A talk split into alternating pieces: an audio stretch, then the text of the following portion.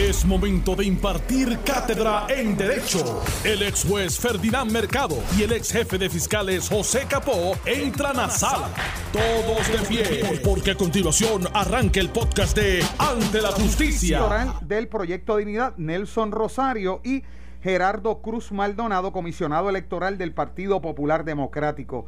Atendidos los recursos de certiorari, eh, de epígrafe, se ordena su consolidación y se provee no a lugar a ambos por considerar que la sentencia emitida por el Tribunal de Apelaciones el 8 de julio del 2021 es eh, sustancialmente correcta. Lee el documento. Según se informa, la votación fue cerrada 3 a 2. Esto ya eh, ustedes lo habían mencionado aquí. Ustedes lo dijeron aquí en su análisis. Definitivamente habíamos hecho un pronóstico sobre las posibilidades que tenía este recurso en el Tribunal Supremo de Puerto Rico. Habíamos eh, intimado que el tribunal podía no darle paso al cerciorari cuando se habla de los dos recursos eh, que se consolidan, están hablando del cerciorari presentado por el comisionado del Partido Popular Democrático y el otro por el comisionado del eh, Partido de Proyecto, Dignidad. Y esto eh, en una consideración de una sala especial de verano, porque aparentemente la primera sala de verano, que es la sala constituida, pues eh, no hubo una determinación, estaba dividido. Cuando se dice que estaba dividido es que probablemente estamos hablando de una sala de cinco miembros donde uno de ellos no participa, está dos a dos, por lo tanto, si eso sucede de esa manera, estamos en un no al lugar igual a lo que ocurre, solamente que sin una intervención directa de los votos por mayoría. La jueza presidenta nombra una sala especial de verano donde lo integra por cinco miembros del tribunal y de esos cinco miembros del tribunal, tres votan en contra de darle eh, posibilidad y acceso a los cerciorari para que vaya al pleno del Tribunal Supremo, lo que implica que en esta votación 3 a 2 prevalece la posición del Tribunal de Apelaciones que en primer lugar ordena certificar al doctor Rosselló y en segundo lugar permite la juramentación del mismo. Eso eh, pues lleva a dos disidentes en eh, realidad, una expresada por la jueza presidenta que entiende que debe pasar al pleno del tribunal y otra específicamente redactada y bastante larga, bastante metódica y enjundiosa que es la del juez Estrella. El juez Estrella acoge todos los planteamientos a base de premisas que eh, se han hecho para no validar la eh, posición, la elección del doctor Rosselló. Pero claro, estamos hablando de una disidente válida para la historia y para uno evaluar eh, las posibles enmiendas o la nueva legislación electoral y la inclusión de la misma en términos de eh, los criterios y requisitos que debe prevalecer para una nominación directa. Para efectos de la decisión específica de este caso, pues vamos a decir que el doctor eh, Rosselló, eh, pues le debe la vida política, la rehabilitación a la jueza Pavón Charneco, el juez Rivera García y el juez asociado Feliberti Cintrón, que emitieron la decisión mayoritaria para que el tribunal en pleno no se expresara sobre la materia. Ahora bien, de haberle dado acceso, ¿cuál hubiese sido la posibilidad? Pues mira, yo creo que la misma, solamente que se hubiese escrito más. Estaríamos probablemente en un 5-3, 5 a 3, eh, pero sería prácticamente la misma determinación y el doctor Rosselló seguiría siendo delegado congresional. O sea que prácticamente el Tribunal Supremo confirmó a Ricardo Rosselló como delegado congresional. Ahora, aprovechando tu, tu intervención, Ferdinand, y antes de escuchar el análisis del ex jefe de los fiscales, José Capó, Este, e, efectos que puede tener esto sobre la figura de Ricardo Rosselló en términos políticos en Puerto Rico.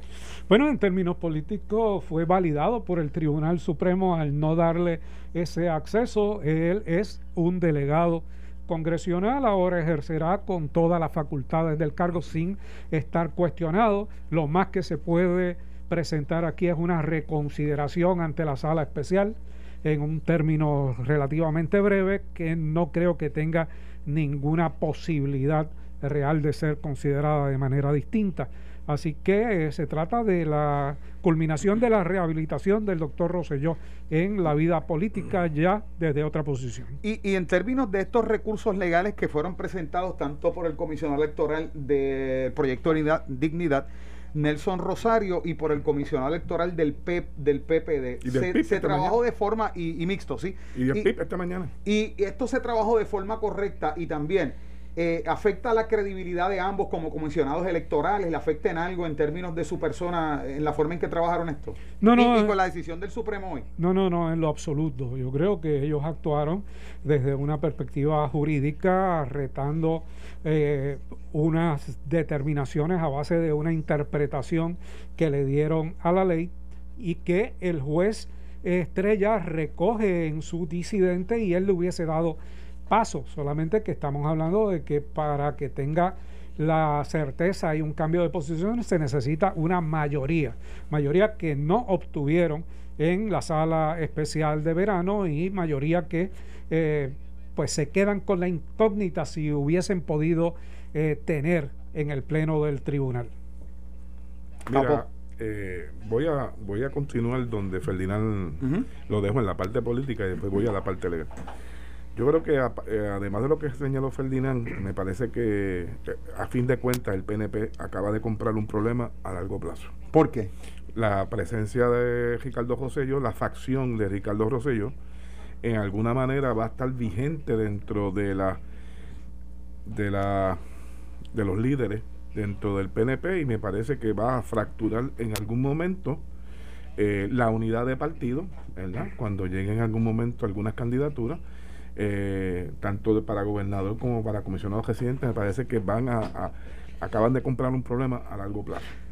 de la misma, de la única forma que no se fracturaría es si Jennifer González aspirara a la gobernación de Puerto Rico, ya sea retando a Pedro Pierluisi o porque Pedro Pierluisi decida no eh, continuar y entonces Ricardo Rosselló ocupe la posición en la candidatura a comisionado residente.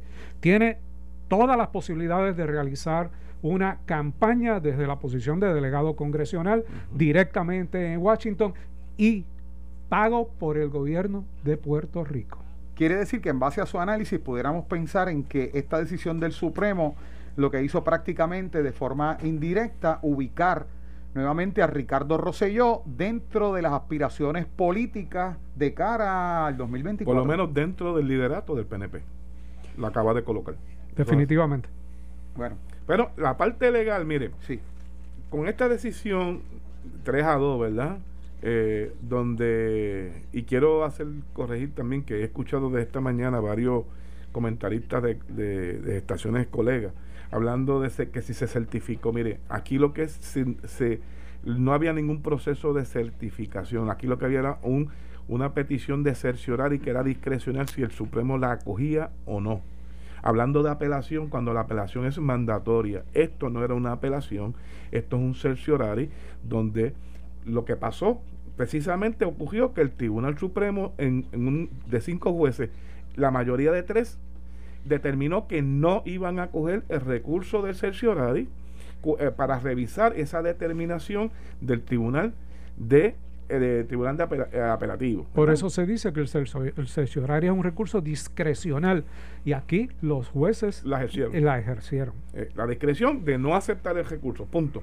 Por lo tanto, prevalece la aplicación al artículo 10.5 de la ley electoral, que era lo que sostenía la parte del Partido Nuevo Progresista, sus abogados, cuando recurrieron al Tribunal de Apelaciones, va a prevalecer sobre la interpretación del artículo 8, que era la ley específica que regulaba eh, la elección de los delegados eh, pues en el balance el Tribunal de Apelaciones sostuvo el artículo 10.5 por encima de la aplicación del artículo 8 de la ley especial para la elección de los delegados.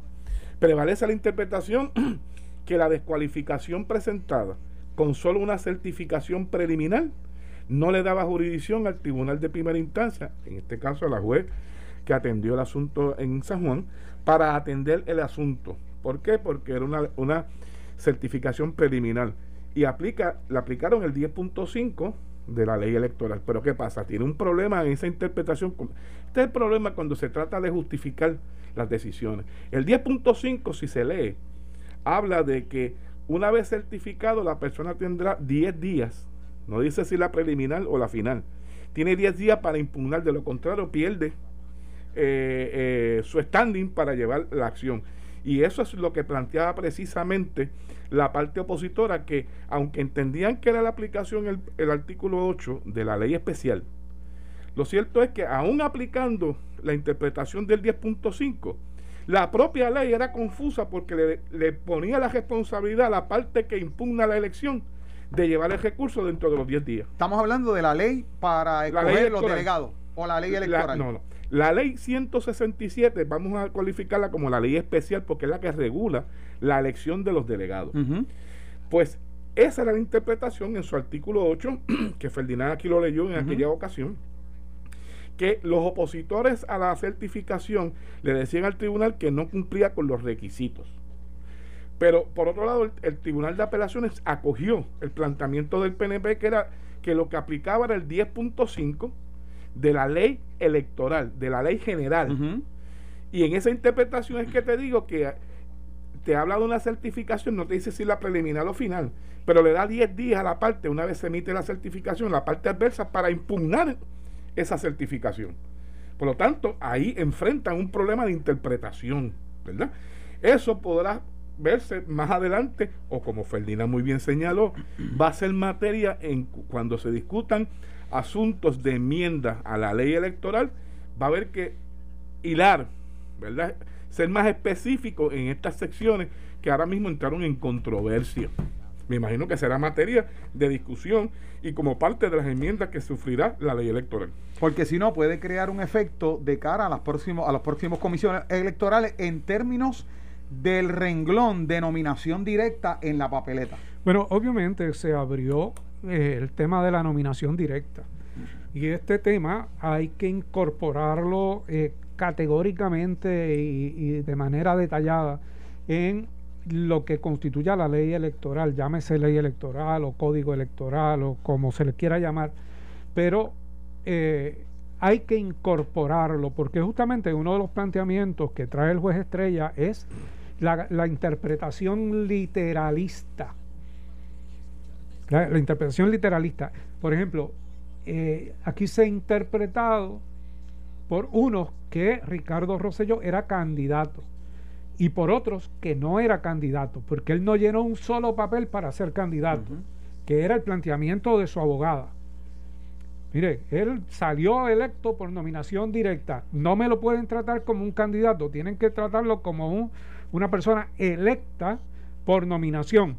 Ahora bien, eso implica que los requisitos que se le piden a un candidato no son uniformes porque no se le puede aplicar a ese que resultó por nominación directa. Bueno, pues ahí hay un disloque que hay que arreglar. Eh, el tribunal técnicamente lo que ha hecho es que los ha equiparado a los dos, pero es en virtud de una, de una interpretación que ha hecho. Y se necesita eh, establecer las diferencias de cada uno de ellos para que no quede ese margen de interpretación y que dé eh, paso a confusiones, porque de la misma manera que ya vivimos este escenario eh, conflictivo con la nominación directa, podemos encontrarlo en una elección general. Esto fue una elección especial y estamos hablando de una sola persona, pero podemos encontrarlo en diferentes otros lugares y diferentes otras posiciones con otras personas. Y entonces, ¿qué vamos, a dónde vamos a acudir? Eh, en, ese nuevo espacio la opinión del juez estrella se va a convertir en mayoritaria cuando se interprete entonces el conflicto de la de, de post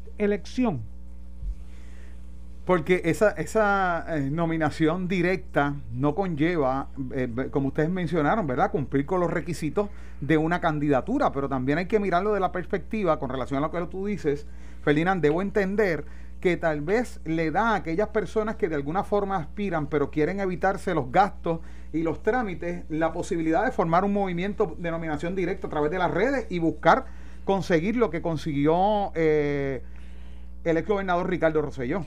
Por supuesto, por supuesto. Pues esa es la tendencia, pudiera ser la eh, tendencia. Dice, dice el juez Estrella eh, algo que, que, habíamos dicho aquí en ocasiones anteriores. O sea, se puede dar la, la elección de un menor de edad que no cumple con los requisitos. Se puede dar la elección de Mickey Mouse. O sea, que, que, que, no es, que no es viable porque no es un ser humano, pero eh, si tú validas la intención del elector, pues Tienes que buscar un Mickey Mouse que ocupe eh, la posición, lo que es totalmente absurdo. absurdo. Pues todo eso hay que eh, incorporarlo a la legislación para que no haya conflictos futuros de interpretación. Es complicado, porque el camino corto sería eliminar el renglón, pero ahí se le está violando el derecho al, votante. Yo dificulto, ahí pongo objeción a, a tu línea de pensamiento, yo, yo pienso que si se, aquí lo que hace falta es voluntad, voluntad de sentarse. Pero no es complicado. No, lo que, es, que quiere voluntad de a, trabajar a base de la realidad, ¿verdad?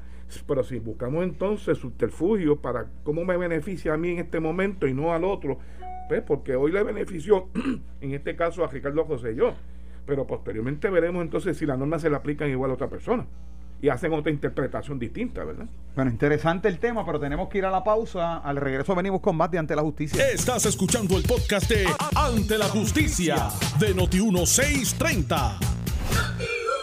Bueno, estamos de regreso acá en Ante la Justicia y vamos de inmediato al siguiente tema.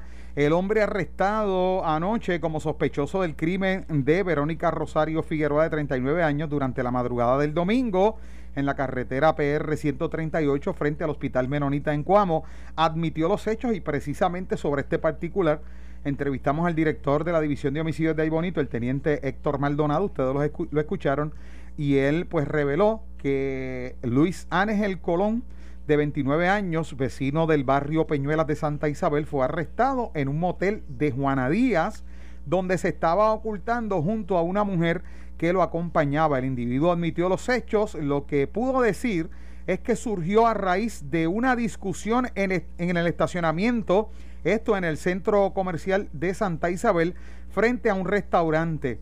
El detonante fue la discusión. Se limitó a informar el teniente Héctor Maldonado, director del CIC de Ahí Bonito, como escucharon en entrevista temprano acá en Noti1 y hace unos minutos eh, fue reportado ¿verdad? Por, por el compañero Eric Figueroa. En esta situación, pues una de las preguntas que estuvimos dirigiéndole al teniente es que si se estaba investigando el ángulo de un crimen pasional, toda vez que se menciona que eh, lo que dice es que de acuerdo a la información, se desprende que, o la que ha circulado, ha circulado desde el domingo, se indica que Rosario Figueroa estaba en el negocio, ¿verdad? La Oxisa estaba en el negocio eh, compartiendo con varias personas. Entre las personas con las que estaba compartiendo estaba la novia del sospechoso del asesinato eh, y Luis Ángel Colón. Y dice también eh, quien llegó al lugar encolerizado, que es lo que se desprende de la información, supuestamente llegó encolerizado y tras una discusión la siguió para presuntamente dispararle. Y por eso es que entonces surge la pregunta, ¿verdad? y, eh, le, digo al teniente que, si, que si hay un, ángulo pasional, él lo descartó. hasta el momento no, no. Entiendo yo, Jerry, que la parte pasional sería si hubiese algún tipo de, vínculo amoroso entre el, el, sospechoso y la oxisa. Pero aparentemente no es eso, ¿verdad? Por eso es que él, te puede contestar de que tal vez el crimen pasional no, no es el móvil. Aquí la, la, el dato que se da por primera hora en uno eh, y por otro rotativo del país es que lo cierto es que había una dama que aparentemente era la novia de, del matador, ¿verdad? Si estaba en compañía o no de esta joven que resultó muerta en, ese negocio, pues aparentemente eso es lo que provoca la reacción de la oxisa y ocurre la discusión, ya sea que salió en defensa de la muchacha, la víctima salió en defensa de la, de la, de la novia del matador, y ciertamente ocurrió una discusión entre estas dos personas. Eh, sale del negocio en compañía de su hija de 19 años. La hija conduce el vehículo de motor y en un momento dado eh, la madre, sabiendo que la vienen siguiendo un vehículo blanco, le pide a la hija que detenga su automóvil a la la cajetera para intercambiar y ella manejar el vehículo, la víctima. En esa, en ese, cuando se detienen y están cambiando de posiciones, es que este carro blanco se acerca y esta persona, alegadamente, eh, sin ningún tipo de palabra, se baja y le hace alrededor de cuatro detonaciones. Eh, prosigue la marcha. Eh, alegadamente este joven, lo, como dice la noticia, lo, lo capturan, ¿verdad? Dentro de este motor como compañero de personas y le ocupan un arma de fuego que las autoridades sin lugar a dudas van a referir al Instituto de Ciencias Forenses para hacer los análisis de esa arma y de estar positivo, pues ya tiene una evidencia adicional a cualquier otro testimonio de testigos que estuvieron presentes, que eh, precisamente en el día de hoy van a hacer una rueda de identificación de los testigos que estuvieron presentes para ver si pueden identificar a la persona, a este en particular, como la persona responsable de los hechos. Mira, este caso, como muchos otros, donde hay admisión de los hechos, pues hay que tomarlo con pinzas en términos de cómo se obtienen las admisiones, eh, cuál es la intervención. Y en segundo eh, lugar, eh, se habla de que él llega encolerizado, pero cuando se interviene con él, se le incautan una bolsita de sustancias controlada. Por lo tanto, eso despierta también la suspicacia en términos de si era que estaba encolerizado de verdad o estaba bajo algún tipo de efecto de una sustancia controlada en el momento de la comisión eh, de los hechos. Y me imagino que todo esto será eh, objeto de investigación para eh, el procesamiento. por el otro lado, volvemos a, a esta situación que vemos con de manera repetida, que es la manifestación de la agresividad rápida a través de un arma de fuego, donde en muchas ocasiones tú no sabes ni siquiera cuál es el móvil, qué, motivó la utilización del arma. Y no estamos hablando de un disparo, estamos hablando de prácticamente intentar vaciarle el arma a alguien por alguna razón, si es que hay razón para ello. Y entonces eh, eso pues provoca que los abogados tengan que hacerse cuestionamientos eh, de cómo van a, viabilizar una defensa y por el otro lado que los fiscales también se hagan cuestionamientos de eh, qué es lo que voy a probar, más allá de que hay un cadáver, de que hay un arma y que tengo un, un imputado. O sea, tengo que lograr encadenar cada uno de esos detalles para poder viabilizar un desfile de pruebas adecuado y convencer más allá de dudas razonables, porque de lo contrario podría no convencerse e inclusive aminorar el delito, porque aquí, aquí claramente uno puede decir, bueno, fue un asesinato. Las cuatro balas es un asesinato. Pero la defensa podría decir, mire, fue un homicidio eh, porque había cólera en el proceso, este, había un coraje acumulado. Y entonces enfrentarnos a, delitos eh, reducidos o rebajados dentro de la determinación. Y ante ese escenario, el fiscal estaría buscando entonces que si bien es cierto que la discusión ocurrió en, en, un, en un local comercial, posteriormente ella se marcha, por lo tanto ahí debe haber ocurrido un cooling, lo que llaman un enfriamiento. enfriamiento. un cooling period, para que la persona razonablemente pensara en la en, la, en el alcance de, de, lo que él pretendía hacer o que, ¿verdad? Te podía darle pensamiento, ¿verdad? Aunque fueran fracciones de segundo, sabiendo las consecuencias de lo que pensaba hacer. Y eso, pues, va a ser la discusión en derecho, ¿verdad? Si esa fuera la teoría de la defensa. Ahora bien, fíjate, Ferdinand Jerry, que en este caso en particular lo van a, lo pusieron bajo gesto en el motel. Y a gesto no significa ponerle a las esposas, sino cuando te privan de tú, no, tú no tienes un libre movimiento, pues obviamente para todos los efectos estás bajo gesto. Cuando no te puedes ir. Cuando no te puedes ir por, por tu cuenta, ¿verdad? Por, lo tanto, debe ser que de alguno de los testigos que tienen eh, ya eh, la investigación, alguno de ellos tiene que haber conocido o conocer del nombre de esta persona, porque de lo contrario, si fuera una persona de interés, como llama la policía, tú vas a citarlo para que te acompañe al cuartel, ¿verdad?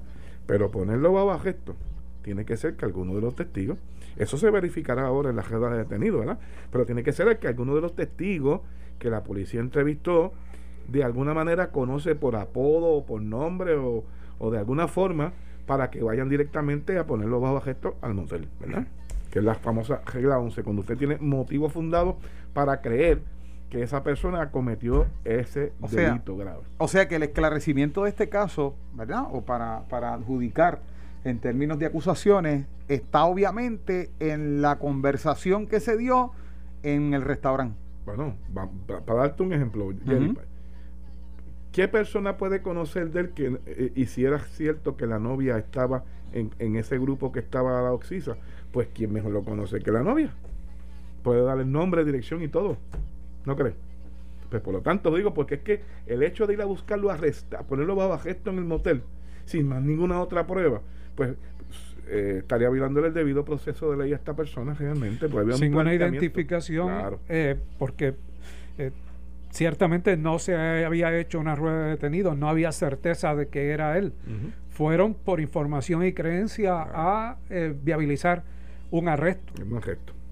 Sin orden, un arresto sin, orden en este momento, que la regla 11 de procedimiento criminal lo permite. Toda la evidencia que sigan recopilando, por ejemplo, el análisis de esa arma de fuego, da positivo, pues como te digo, es evidencia en adición a, ¿verdad?, el testimonio de cualquier otra persona.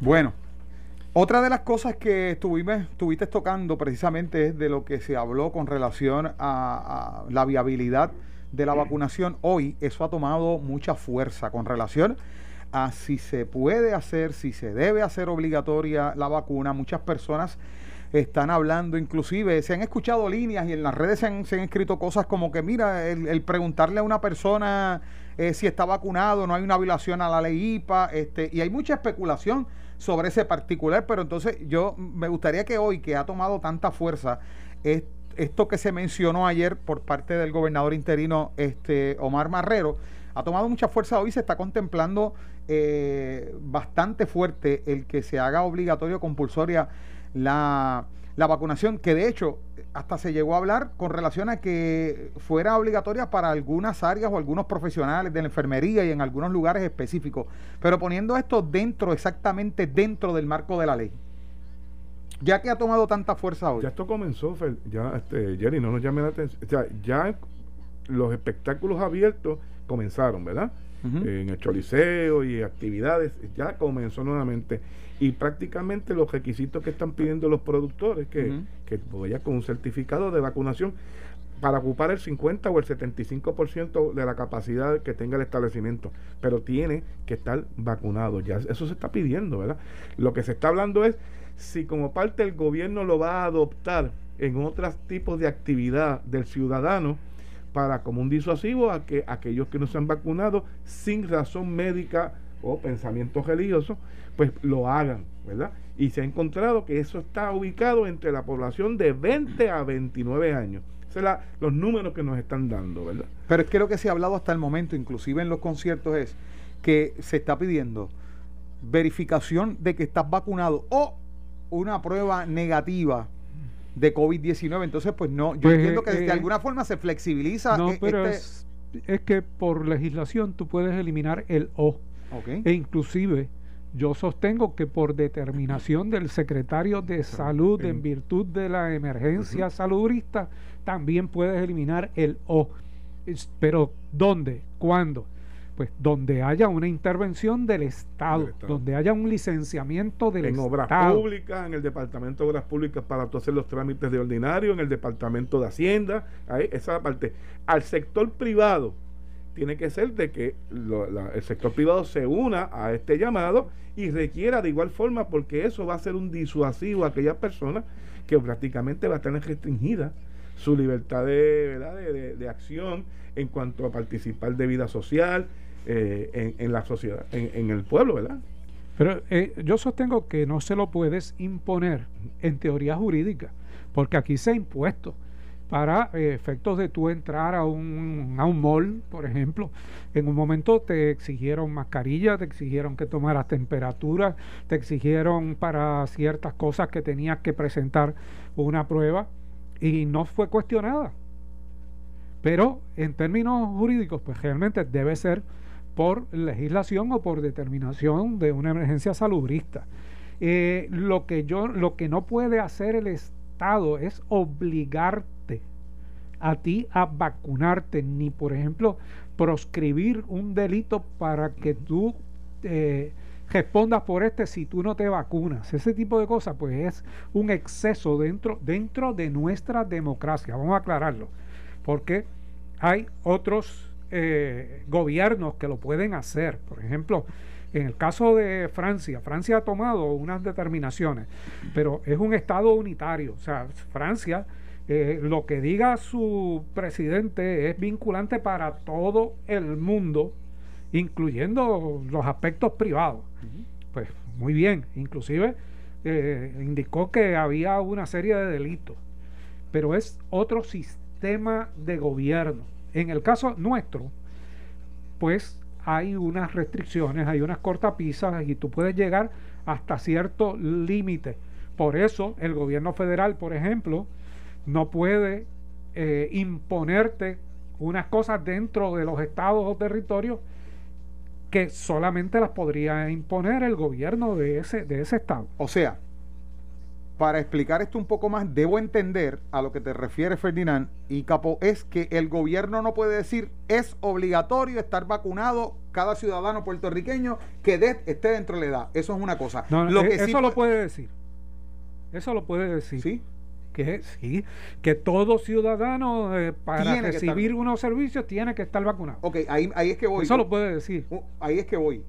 Lo que, a lo que tú te refieres que sí puede decir eh, como una eh, orden administrativa del secretario de salud en este momento para que las personas puedan estar en lugares cerrados o para recibir estos servicios o para entrar a estos lugares, tienen que estar vacunados. Eso lo puede decir. ¿Qué es lo que no entonces no puede hacer? No puede decir, Jerry, tienes que ir a vacunarte. ¿Y si no? Y si no, te castigo. Si no eres un delito menos grave o, tienes una multa o tienes este tipo de cosas. O sea, e, es, eso no lo puede hacer el Estado. Pues quiere decir que de un momento a otro podemos ver esta acción de parte del, secretario de salud. Sí, yo creo que, la, que yo creo que es inevitable que la veamos pronto. Así que, bueno, eso es otra de las cosas que posiblemente se, se, se habló aquí, como bien dijo Capo desde ayer lo mencionamos. Así que vamos a estar bien pendientes porque eso ha tomado muchísima, pero muchísima fuerza con relación a la vacunación, dejando, ¿verdad? Eso, eso claro sobre esa, sobre esa situación.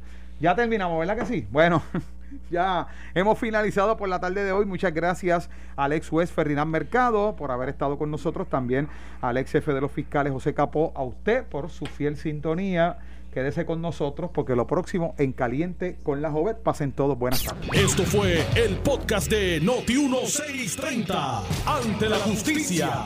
El único programa en la radio con un Dream Team de expertos en derecho. Dale play a tu podcast favorito a través de Apple Podcasts, Spotify, Google Podcasts, Stitcher y notiuno.com.